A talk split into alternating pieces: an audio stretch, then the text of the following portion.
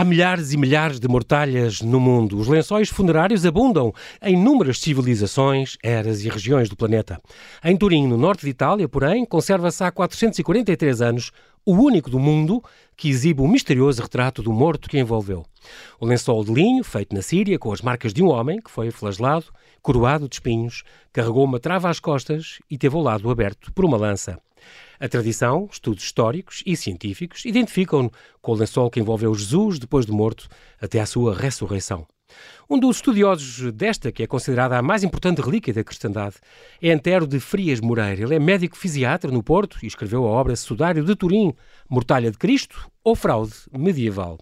Olá, Antério, e bem-aja por ter aceitado este meu convite, diretamente do Porto. Bem-vindo ao Observador. Muito obrigado, muito boa tarde a todos. Eu quero, em primeiro lugar, agradecer em nome do Centro Português de Sintonologia, que é uma, é uma associação cultural sem fins lucrativos que se destina ao estudo e divulgação de conhecimentos sobre o Santo Sudário, uhum. que, como diria, eu quero agradecer à Rádio Observador e ao meu querido amigo, o Dr. João Paulo Sacadura, o convite que me foi feito para esta pequena conversa. Muito obrigado pelas suas palavras. O seu livro é da Edium Editores e foi editado em é. 2012. É muito difícil de encontrar. É muito, está muito bem escrito, tem, tem, tem muitas ilustrações, tem 35 imagens no final que ilustram tudo, tudo o que nos, nos conta e que nos descreve, mas é difícil de encontrar. Vai, há de sair mais alguma emissão ou como é que é?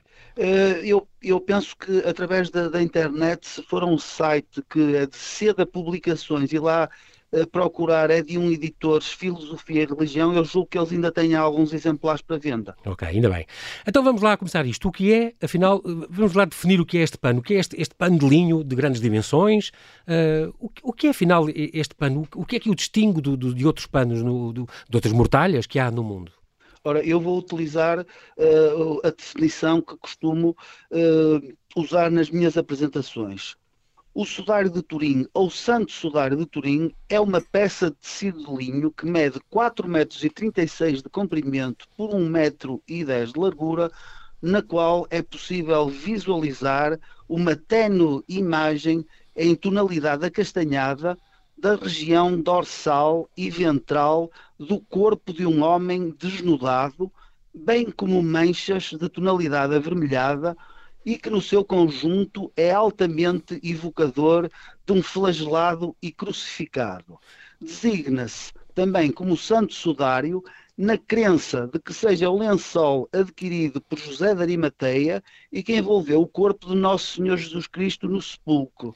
Ele uhum. encontra-se uhum. em Turim desde 1578. Muito bem, este... E relativamente a outras a outras uhum. mortalhas uh, que existem, ele distingue-se precisamente pela sua imagem e pelas manchas hemáticas. As manchas, bem, as manchas de sangue que efetivamente são de componentes do sangue. Muito bem, este, isto quer dizer que então este, este pano que tem estas manchas de sangue e tem esta imagem e tem estas queimaduras, um, quer dizer que aquilo é mesmo sangue? Consegue saber o tipo de sangue que, que tinha aquele, eh, aquele homem? Consegue, aquilo, aquilo é mesmo sangue, foram feitas, uh, foram feitas uh, análises bioquímicas extensivas, uhum. as quais encontraram variados componentes do sangue, nomeadamente o grupo M da hemoglobina, eletrólitos do sangue, albumina, globulinas, inclusivamente por métodos imunológicos foi possível eh, tipar o sangue como AB. Portanto, não há dúvida nenhuma que o sangue, eh, que o sangue é, é do tipo AB e mais ainda, ele foi eh, tipado como sangue humano porque, para além disso, foi feita também a determinação uh, do grupo MNS e foi encontrado o antigênio S, o que permite dizer que não é apenas sangue de primata, mas sim sangue humano. Muito bem, vamos tentar evitar as palavras técnicas, o, o já está com muitas, a fazer uma coisa o mais simples possível, mas, mas dando todas as informações okay. mais, mais importantes.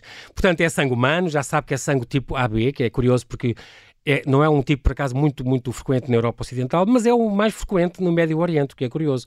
Tens, tens a certeza uh, que este uh, pano, este lençol, é da época? Ora bem, uh, nós, do ponto de vista têxtil, eu não sou perito na matéria, mas uhum. por aquilo que eu li, eu vou-lhe responder sucintamente da seguinte maneira. Os céticos da autenticidade do sudário de Turim afirmam que o, o padrão da malha, ou seja, o, uhum. o, a espiga de peixe 3 por 1, uh, que é típico do período medieval, o que não é minimamente verdade, porque foram encontradas muitas peças arqueológicas de tecido, inclusivamente antes de Cristo, uhum. uh, com padrões uh, semelhantes. Portanto, por aí, uh, por aí não podemos de maneira nenhuma afirmar ou deduzir que seja medieval, porque há peças anteriores. só para apontar um ou outro facto, na fortaleza de Massada uhum. foram encontrados tecidos com tipo de costuras idênticas às do sudário de Turim, portanto, na época de mais ou menos 70 depois de Cristo. Uhum. além disso, se for feito um teste químico eu não quero estar a ser muito técnico, Depois. mas enfim, num, um teste químico que é o fluoroglucinol HCl, que detecta a presença de um composto chamado vanilina, a nível dos nódulos das fibras do sudário de Turim, ele é negativo o que demonstra por si só de que aquele tecido é um tecido muito antigo e nunca uhum. poderia ser do período medieval, porque se fosse do período medieval daria positivo. Muito bem. Uh, Antero, o que, é que, o que é que mostra, por exemplo, este, este incêndio, uh, além de tudo o que já falámos, mostra, por exemplo, que um, ele, o, o, condenado, este homem, não transportou uma cruz inteira, mas apenas uma trave nas costas. Era costume essas crucifixões eles só levarem a trave às costas e depois a parte vertical uh, da cruz, digamos, já lá estava no sítio onde eles iam ser. Depende, eu penso que historicamente depende das circunstâncias. Por exemplo, quando, eh, quando na altura da, eh, da, da guerra, eh, da guerra dos judeus, uhum. o, o, general romano Tito ordenou crucifixões em massa uhum. e os condenados eram crucificados no próprio local. Foram cortadas árvores e eles eram crucificados no próprio local. Uhum. Uh, neste caso, o condenado uh, transportou uh, a parte horizontal uh, da, da, cruz, cruz é? o patíbulo, porque é inconcebível um, um ser humano, depois de ser submetido a, a todos aqueles flagelos, ter capacidade física para levar uma cruz inteira que, pois. cujo peso seria estimado em cento e muitos quilos. Isso é Portanto, ele era, impossível. E realmente foi, esta, este homem está marcado... à volta de 20, 30 Sim, quilos. não tem nada a ver. Este, este, este condenado, este homem que está no, marcado no Santo Sudário, um, no fundo está com o corpo todo, tirando talvez o quê? A cara e as mãos, talvez, os pés, uh, está o corpo todo marcado por esta flagelação, então, por este castigo Ora, com este chicote, segundo, que foi muito violento. Segundo eu pude, eu pude ler uhum. pelos trabalhos de patologistas forenses, uhum. cerca de 60% da superfície corporal está marcada uh, com uh, lesões de chicotadas com um chicote romano, o uhum. flagnum taxilatum.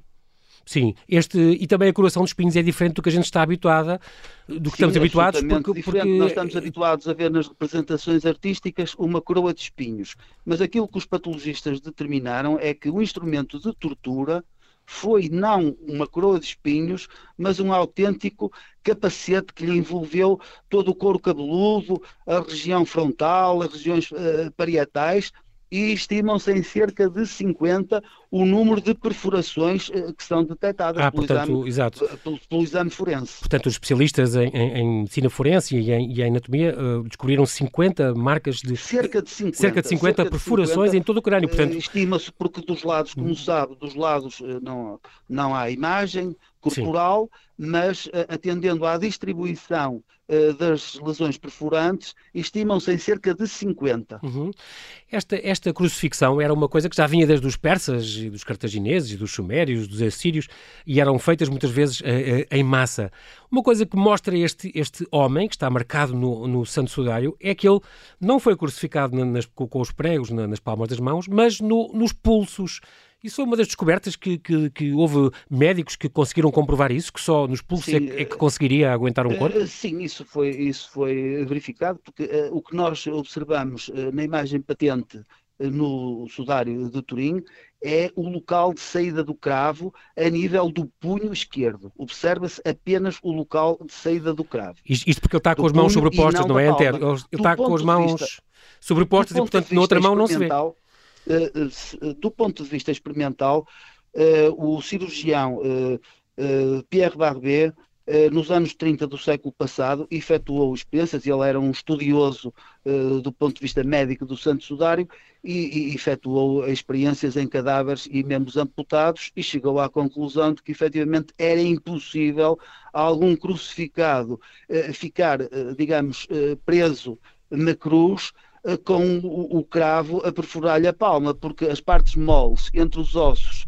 metacarpianos não têm resistência para uh, suportar a tensão que aí é exercida, porque a tensão em cada uma das palmas, na posição de crucifixão, seria ligeiramente superior ao peso do corpo.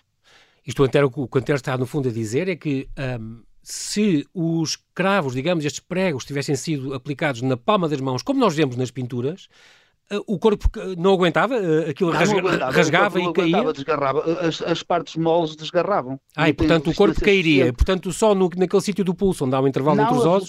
Não, e, e claro, os, os, carrascos romanos eh, que estavam habituados claro. a esse tipo de, de Castigo, é? suplício, é? eles sabiam muito bem o local onde iriam uh, aplicar o, os cravos para fixar o corpo. Ah, portanto há um espaço mesmo ali no, no, nos ossos do, do, do carpo, pois, é onde é que há um intervalo eles, entre os ossos?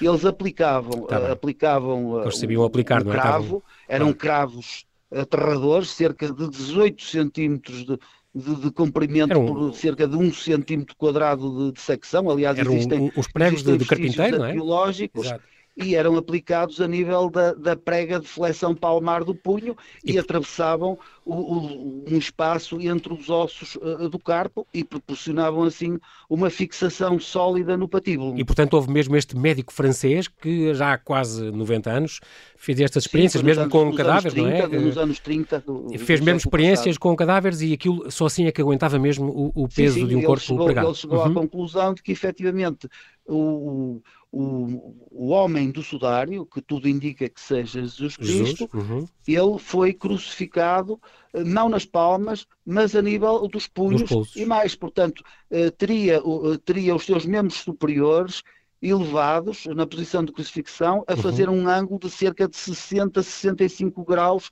com a vertical. É verdade. Então, este falou nele, o Pierre Barbier, este médico do Hospital de São Luís, de Paris, uh, que fez Exatamente. estas experiências mesmo e ficou muito conhecido por isso. Muito bem. Há outro pormenor curioso uh, uh, na história do, do, do, sudário, que era, o, nos últimos séculos, ele era pertença de, de, uma família dos Saboias, não é? É a Casa Real de, de Itália. O último dono privado do sudário, afinal, morava aqui em Portugal, em Cascais. Exatamente. Foi o rei Humberto II.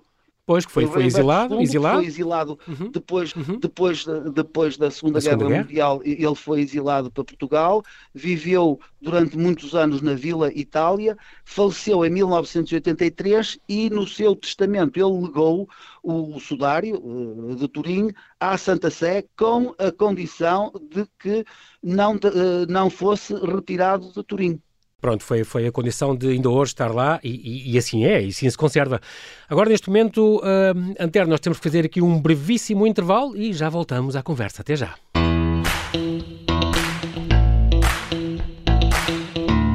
estamos a conversar com Antero de Frias Moreira, o médico fisiatra do Porto que escreveu a obra Sudário de Turim.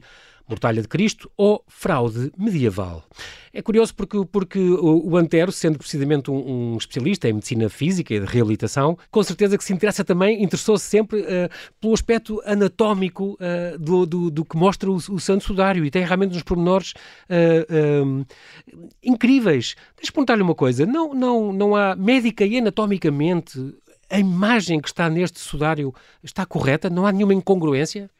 Um, Ora bem, eu vou, a, a, pergunta é um bocadinho, um bocadinho complexa para lhe responder. Como é que pode responder uh, resumidamente? Do ponto de vista das imagens lesionais, ou seja, as manchas hemáticas, está absolutamente correta, respeitam uh, a anatomopatologia das lesões, inclusivamente é possível, do ponto de vista, do ponto de vista forense, distinguirem-se trajetos de lesões uh, em estruturas vasculares venosas e estruturas arteriais, elas respeitam a anatomia, e eu estou-me a reportar, por exemplo, às lesões uh, na região frontal, uhum. onde há lesões perfurantes do ramo frontal, da artéria temporal superficial e da veia uh, e da veia frontal, ramo da, da, da veia ah, tá, temporal. Está a falar na testa, estão, na testa do homem, na testa, na, na testa da cara que está no solário. Perfeitamente a anatomia, os, os, os trajetos sanguíneos uhum. e, por exemplo, os trajetos sanguíneos Uh, a nível dos membros superiores são perfeitamente consentâneos com a posição de crucifixão, porque o fluxo do sangue uhum. seguiu, uh, seguiu uh, a, a, linha de, a linha de gravidade. De gravidade, Portanto, exatamente. Da gravidade. Quando verteu, eh, fez, fez aqueles traçados, digamos, que ainda se mostram, ainda se mostram no pano. Muito bem. Que, que estão patentes. Do ponto de vista da imagem em si, a imagem uh, é correta, uh, embora haja algumas pequenas distorções que tem a ver eh, com a forma que nós ainda não sabemos como é que a imagem se produziu a nível do lençol e também com as manipulações que o lençol uh, sofreu ao longo do tempo. Pois, porque mas, isso, sim, sim, mas do ponto de vista anatómico ela é correta, ela, ela representa um indivíduo, eh, com todo o respeito uhum. uh, por quem ele é, mas um indivíduo do, do sexo masculino desnudado uhum. e em estado de rigor mortis, ou seja, a rigidez cadavérica que se estabelece cerca de duas horas após a morte. Esta, esta relíquia, este, este lençol, é de longe o, o artefacto um, arqueológico, digamos, mais estudado de toda a história. Nenhum outro uh, uh, objeto foi tão estudado como este por cientistas de todo o mundo, incluindo da NASA, do Laboratório de Propulsão a Jato e de imensas, imensas especialidades de vários países. Porque esta, e estes estudos que têm sido feitos mostram algumas características desta imagem, deste retrato deste homem, que já percebemos que é o único, que está neste lençol guardado em Turim, que são muito especiais, como por exemplo o facto de ser um negativo, de ser, ter informação tridimensional e de ser uma imagem, por exemplo, de grande pormenor e superficial perfeitamente só na camada superior uh, do pano. Como é que se pode explicar, por exemplo, a questão do negativo quando é uma coisa que, na altura, uh, mesmo que fosse na Idade Média ou, ou, no tempo de Cristo, não havia fotografias, portanto não havia sequer a noção de negativo. Isto não, foi uma coisa, não é uma coisa que tem surpreendido os cientistas que se têm debruçado sobre este pano? Aliás, aliás, foi o que despertou o, o, interesse eh, no estudo científico da relíquia, porque em 1898 uhum. o fotógrafo Secondo Pia eh, teve permissão para fotografar. Como, eh, como nós sabemos, uhum. a, a, imagem patente no, no, lençol é uma imagem de tonalidade acastanhada. Na sim. altura havia apenas a fotografia a, a preto e branco. Sim, sim. O segundo Pia ficou admiradíssimo quando, no seu laboratório fotográfico, ao revelar viu que o negativo fotográfico tinha, tinha muito mais pormenores eh, do que a, a, imagem que estava patente no lençol. Ora, isso acontece precisamente eh, devido às características da imagem a nível microscópico, ou seja, a nível de fibras, porque ela é única. Como disse, e muito uhum. bem, é uma imagem superficial. Eh, as fibras estão coloridas só numa, numa distância pequena, há duas ou, três, duas ou três fibras mais superficiais uhum. é que estão coloridas e inclusivamente há fibras eh, coloridas ao lado de fibras não coloridas, o que é extraordinário uh, do ponto de vista meramente uh, da física. Uh, da física. Agora, isso. Uh, e mais, isso, não, há, não há imagem nenhuma na conjunto, parte. Uh, Antero, não há sequer nenhuma imagem na, nas costas do, do lençol, não se vê homem nenhum na escola, portanto, está-se a referir na parte de trás do lençol. Sim, sim, não, no, no verso há. do lençol, não se vê nada. Não, no verso do lençol não há, porque Só a imagem, a imagem é superficial. Só o sangue a imagem é não passa. tem a ver, tá contrariamente àquilo que as pessoas às vezes pensam que é uma fotografia, não, aquilo não é uma fotografia. Aquilo resultou de, de reações químicas que ocorreram nas próprias fibras de linho. Ah, Depois okay. a imagem é fotografada, mas aquilo não é uma fotografia, aquilo é tudo menos uma fotografia. É... Agora, tem, uhum. comporta-se sim como um negativo fotográfico. Aquilo que nós observamos eh, quando se quando vemos uh, aquelas uh, clássicas uh, fotografias da, da, face do sudário, que é o negativo fotográfico com, com, com, todos aqueles pormenores, uhum. acontece uhum. precisamente devido ao que está codificado naquele pano. E isso é que é extraordinário. Pois há, há, há uma codificação volumétrica, há, há uma informação tridimensional. Uma... Como é que isso é possível? Há, isto é que continua a baralhar os é. cientistas. Ainda é um mistério. Porque porque uh, há uma proporcionalidade inversa entre uh, a estrutura corporal que produziu a imagem e a sua distância versus o tecido. Ou seja, há zonas onde há contacto ou uh, a estrutura corporal está mais próxima, elas aparecem mais escuras na imagem.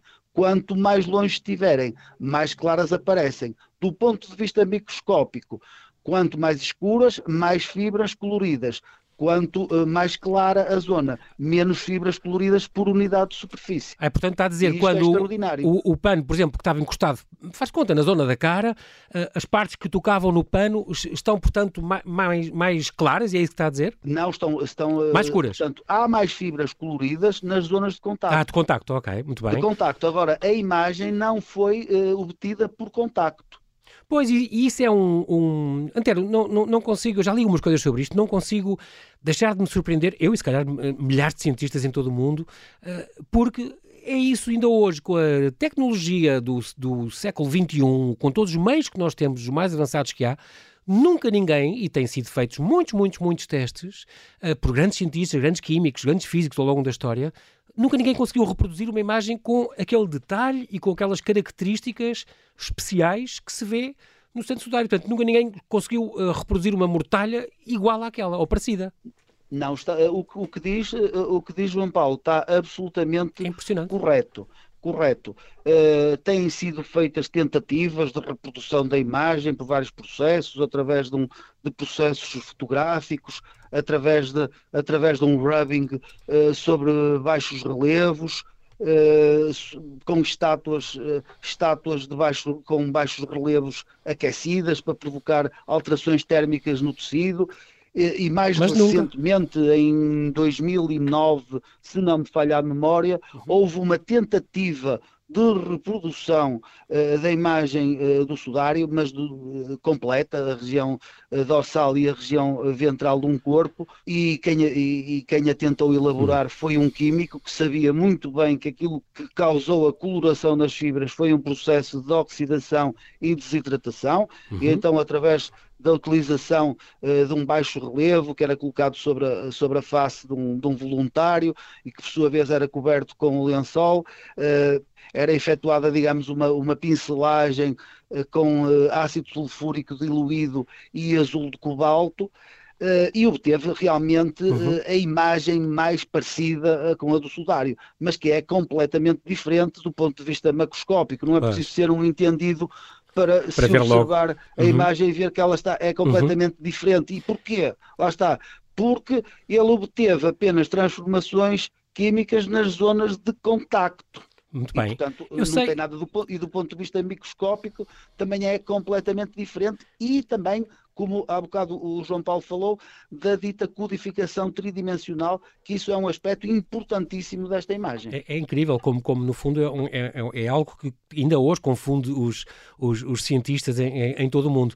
É, este, este, porquê que, uh, Antero, estou agora a pensar, por exemplo, naquele belíssimo uh, uh, crucifixo do Dali ou aquele do Velázquez, que está no Museu do Prado, um, todos, porquê que todos os artistas, já a partir do Renascimento, no fundo, pintaram tudo errado. Uma coroa de espinhos, eh, só daquelas coroas à ocidental, à volta da cabeça, já sabemos que foi um capacete que lhe, que lhe abrangeu a cabeça toda.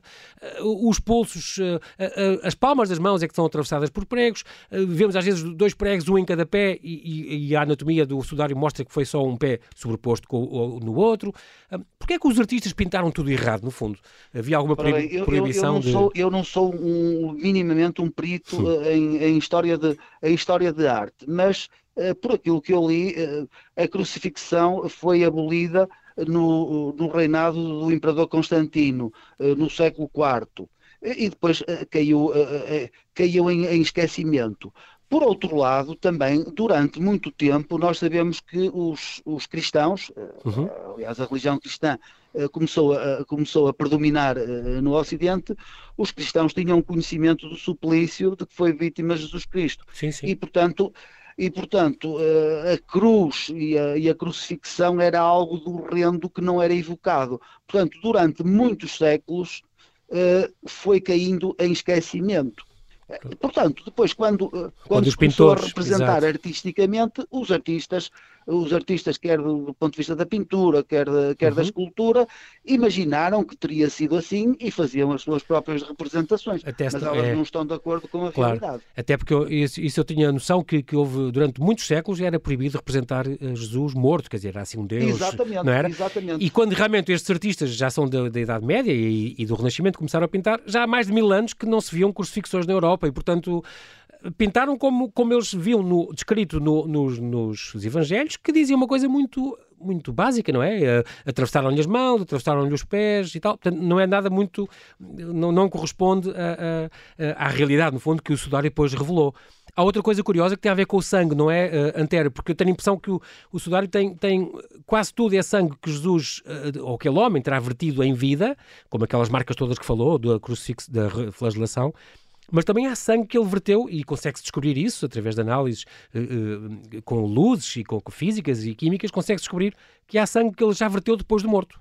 Exatamente. Uh, há sangue, há, há predominantemente sangue que extrudiu, e agora eu faço só um pequeno parênteses para dizer que aquilo que se observa no sudário, as manchas, não é sangue completo, aquilo, aquilo é material hemático, portanto, de sangue que, que, eh, que resultou do contacto dos coágulos à superfície das lesões ah, okay. e que passou para o tecido. Não é sangue completo.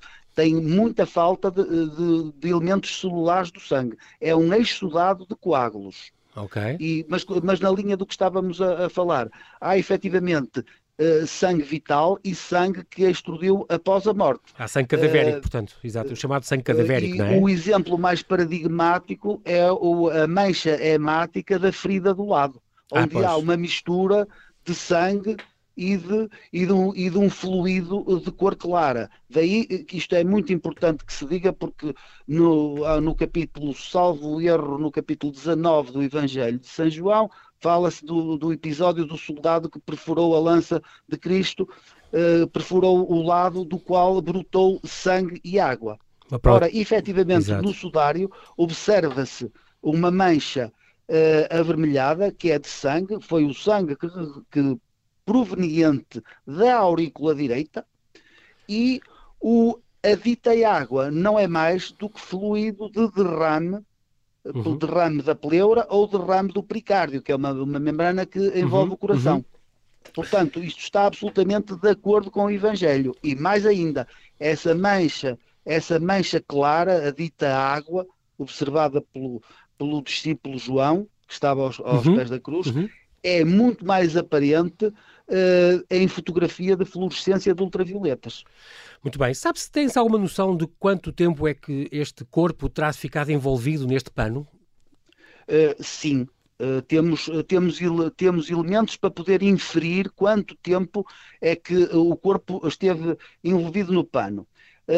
o facto de ser um, a imagem representar um corpo em, em rigor mortis e também o facto dos estudos químicos uh, que foram efetuados pelos, pelos, bioquímicos John Heller e Alan Adler, num um estudo laboratorial muito sofisticado, não detectaram uh, produtos de decomposição corporal. Ora, a ausência de produtos de decomposição corporal e a presença do rigor mortis permite-nos inferir que aquele corpo não esteve envolvido pelo lençol mais do que 30, 36 horas. E há um outro aspecto uhum. também muito importante que se me permite que eu gostaria de referir. Diga, diga. E também não há explicação como é que o lençol possa ter sido removido do corpo ou, noutra perspectiva, o corpo removido do lençol. Porque as manchas sanguíneas estão absolutamente imperturbadas. Os seus contornos são perfeitamente regulares, eh, as regiões periféricas estão mais elevadas e as regiões interiores estão deprimidas e não há qualquer ah, esborratamento. Portanto, portanto, está a dizer que se a pessoa tirasse o corpo, arrastava ou, ou mudava aquelas há, feridas e não há. Não há qualquer, qualquer explicação. Se qualquer um de nós fizer uma experiência de, uhum. um coágulo, um coágulo sanguíneo ligeiramente úmido, colocar uma compressa e, e, retirar depois a compressa, ver o que é que acontece. Uhum, a mancha uhum. fica completamente esborratada. O, o, o Anter... não se verifica isso. Eu sei que o Anter foi há, alguns anos a um, a um, congresso, por exemplo, que houve em Valência, sobre o Santo Sudário. Há, há muitos, muitos congressos eh, sobre o tema, já, tem, já há, quase 100 anos que há congressos sobre o Sudário de Turim, porque realmente é uma coisa que continua a confundir uh, os cientistas em todo o mundo. Uh, nestes congressos vão especialistas uh, e vão falar sobre o que é que descobrem sobre o sudário, mas que são, uh, Antero, não são católicos, são, a maioria são judeus e são, e são protestantes e são agnósticos, certo? Eu, eu, eu, não, eu não diria que a maioria que, que são, que, que não são crentes. Uh, há também agnósticos e há judeus, há judeus, aliás, eu já há bocado apontei o nome, o professor sim, sim. Alan Adler, sim. o bioquímico, ele era judeu ele era judeu. Eh, e atualmente o editor do principal site eh, de caráter científico, o Dr. Barry Schwartz, é também judeu. Ok. Agora, eh, eu não diria que a maior parte que são, que são agnósticos. Mas, portanto, eu, esses eu homens até, estudam o sudário sem, sem acreditar que é Jesus, no fundo. Um, um estudo, um, pronto, a, a, a é? ciência, a ciência por si não vai identificar Está por cima o homem das religiões, que foi claro, envolvido claro. no lençol. A ciência é neutra. Sim, sim. Mas realmente há muitas, muitos, muitos, muitos pontos de, de coincidência com, com, com, com, a figura que, que vem relatada no, nos Evangelhos, agora, Jesus Cristo. Agora, a, a, conclusão que nós podemos tirar é reunindo múltiplos aspectos, que tudo claro, aponta, claro. Tudo aponta para Estatisticamente que seja seria Jesus. a mortalha que envolveu o corpo de Jesus Temos aqui uma última uma questão uh, sobre um, este, esta grande polémica dos testes de carbono 14. Estamos a falar, portanto, da, da Páscoa de, de, de 1988, já, já lá vão 30 e tal anos, onde a Igreja nunca deixou fazer testes de carbono 14, porque são testes destrutivos e era preciso queimar eh, parte do pano, até que em 88, eh, portanto, eh, lá se deixou fazer os testes, houve três laboratórios, Tucson, Oxford e Arizona, que fizeram o teste, e depois veio o, o resultado que espantou o mundo. O, o sudário seria uma, uma fraude medieval entre 1260 e 1390. Hoje em dia acredita-se que, um, que estes testes de carbono 14 não, não foram indicativos da idade do sudário, da verdadeira idade. Há outros testes que provam que o sudário é do tempo de, de Cristo, um, mas ainda é uma, uma mancha que continua, uh, no fundo, a, a, levar muita gente a não acreditar uh, que é realmente Jesus que está ali representado. Pois, uh, em um relação a isso, é um, é, um, é um tema que, que que levantou muita controvérsia. Uhum. Atualmente, quem se dedica ao estudo do sudário de Turim eh, já eh, tem uma, uma explicação uh, para o que se passou. efetivamente, aquilo que foi datado, uhum. uh, a amostra que foi recolhida do sudário, não é representativa do resto do sudário. E, e, e só, há duas, só há duas explicações. ou há uma contaminação com carbono 14 eh, mais recente que não tenha sido removida pelos processos de limpeza, ou então uh, ela resultou, como tudo indica, de um restauro medieval invisível. Uhum. Como em 1988 foi recolhida apenas uma amostra, não três amostras, aquilo que tinha sido acordado era que iam ser selecionados sete laboratórios e ia ser utilizado outro método, para além do método AMS, Accelerator Mass Spectrometry, uhum, uhum. foi o único utilizado.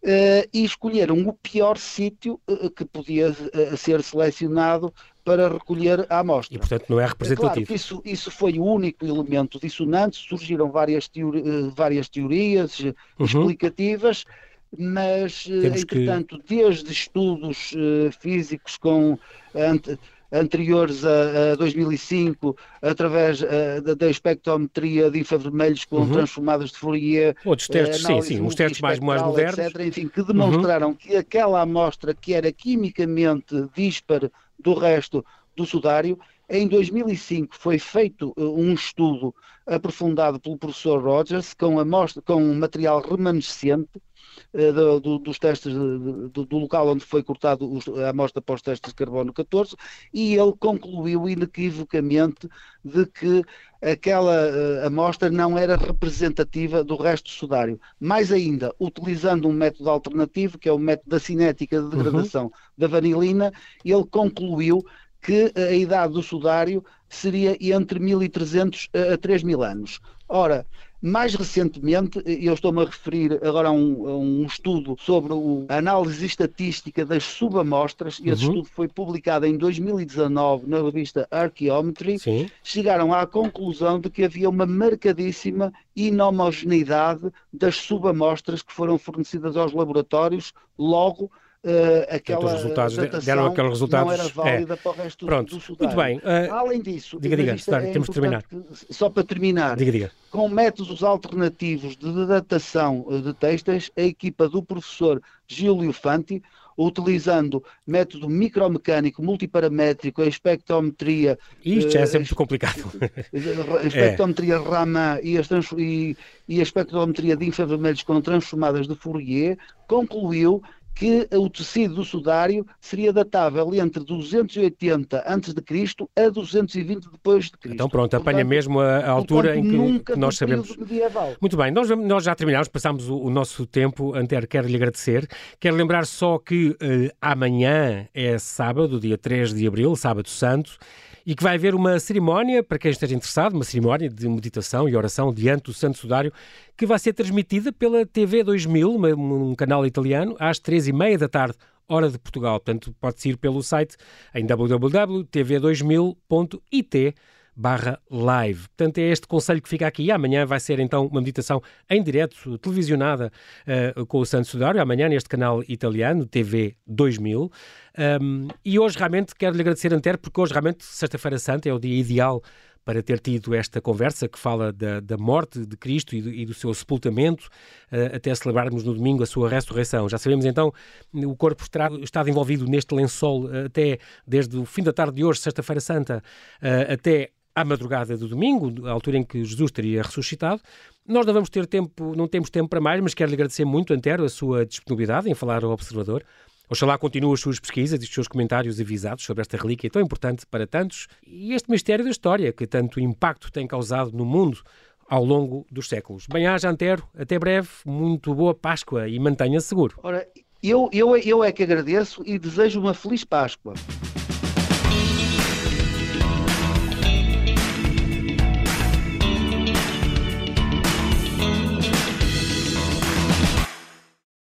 Obrigada por ter ouvido este podcast. Se gostou, pode subscrevê-lo, pode partilhá-lo e também pode ouvir a Rádio Observador online em 98.7 em Lisboa e em 98.4 no Porto.